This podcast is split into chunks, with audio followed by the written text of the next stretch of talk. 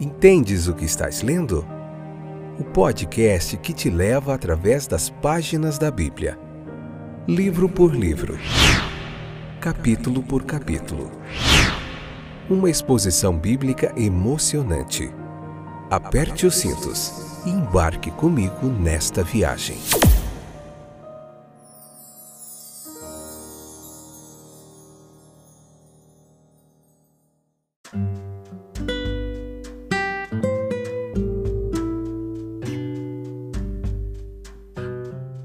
Olá, eu sou o Fábio, estou de volta para nós continuarmos aprendendo da palavra de Deus. Hoje nós vamos ver Gênesis capítulo 21, a parte 1, episódio de número 31 do nosso podcast Entendes o que estás lendo? Olá, muito bem-vindo você que tem estado aí conosco, tem acompanhado, tem compartilhado, tem nos prestigiado, muito obrigado pela sua audiência, pela sua paciência. Então vamos lá. Vamos meditar um pouquinho hoje Gênesis 21, vamos dividir em duas partes. Tem muita coisa legal para a gente aprender nesse capítulo. Então, no episódio de hoje, nós falaremos sobre o filho da promessa, Isaac. Vamos entrar, entrar em outra geração agora. Vai passar um pouquinho de Abraão e vamos para falar do filho de Abraão e depois do filho do filho de Abraão, Jacó, mais na frente. Então Isaac era chamado filho da promessa, né? Vamos falar do seu nascimento, sua circuncisão. Então é bastante assunto para a gente conversar. Então a gente vai dividir não em duas, como eu falei, desculpe, mas em três partes esse capítulo, tá? Para ficar um conteúdo de um tamanho bem legal. Então vamos falar de Abraão, de Isaac, de Agar e o projeto paralelo de Deus para a descendência de Ismael também. Então nós vemos aqui nesse capítulo 21 a fidelidade do nosso Deus Jeová. No tempo de Deus, nós vemos aqui o cumprimento de sua palavra no nascimento de Isaac.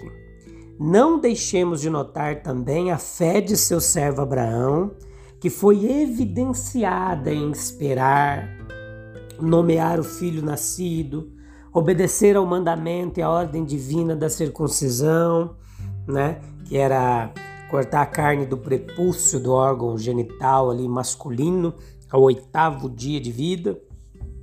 Então a revelação do amor de Deus, do poder de Deus, de seu propósito, de sua paciência com seus servos, ela é claramente revelada nesse capítulo aqui da Bíblia.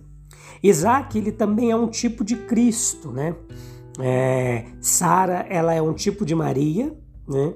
E Abraão é um tipo do povo e da igreja de Deus, tá? Sem entrar muito em tipologia. Depois do anúncio da concepção miraculosa, né? Porque Sara é um tipo de Maria porque o nascimento foi um milagre, não foi é, pelo Espírito Santo, como no caso de Maria, mas foi algo também que ela estava impossibilitada pela idade, pela sua condição, né? Então, é, havia várias razões para esse nascimento não acontecer. Um deles era a idade de Sara, o outro era ter o útero infértil, né? Ela não podia ter filhos e havia uma vergonha e um desprezo em uma sociedade que valorizava extremamente o papel da mulher como mãe, mas a tratava a mulher no seu contexto diário como um objeto, como algo sem valor. Mas o papel como mãe era muito é, prestigiado. E quando a mulher não podia ter filhos, ela era tratada com muito mais desprezo ainda. Mas com o nascimento de Isaac, nasce também uma nova esperança no cumprimento da, alegria, da alegre promessa de Deus Sara, então, ela canta um hino em sua alegria. Se você ler lá o capítulo 21, você vai ver a Sara cantando um hino de alegria, né? E a alegria grata de uma mãe, representando o deleite divino na felicidade pura e simples de quem é filho de Deus. Abraão ele se alegra ao ver o brilho do futuro. Em João 8:56, Jesus ele vem falar algo muito interessante. Ele disse assim, ó: "Seu pai Abraão exultou com expectativa da minha vinda. Ele a viu e se alegrou. Né? Então, todos foram chamados para compartilhar a alegria de Sara e Abraão. A alegria na casa se tornou generalizada. Né?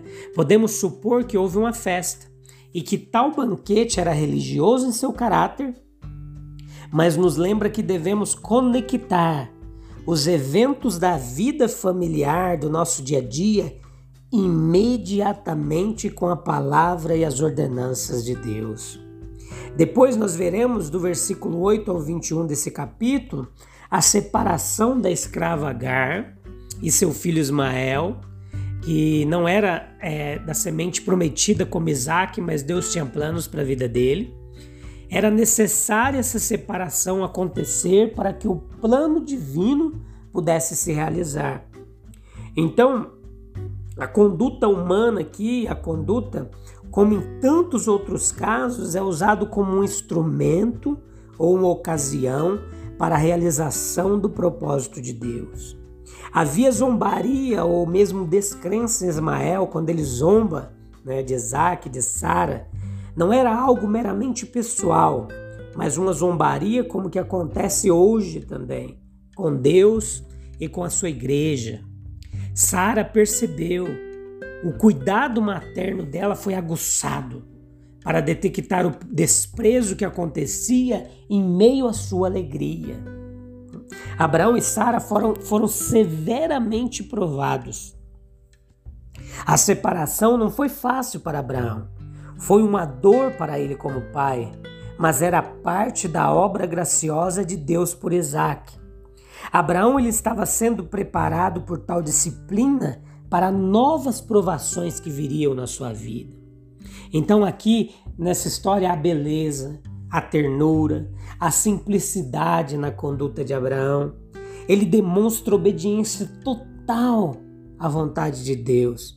Percebe-se que ele nutre uma amável e gentil consideração tanto por Sara quanto por Agar. As circunstâncias vêm mostrar aqui, no relato bíblico, que a fé dele havia se fortalecido e amadurecido ainda mais. Né? Então Deus ele se revela a Agar também. As maiores verdades da Bíblia elas são apresentadas a nós, preste atenção nisso, em um cenário de interesse e de sentimentos humanos.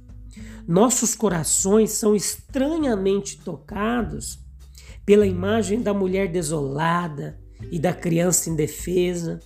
Né? Então, o caráter paternal de Deus também é exibido, é demonstrado aqui.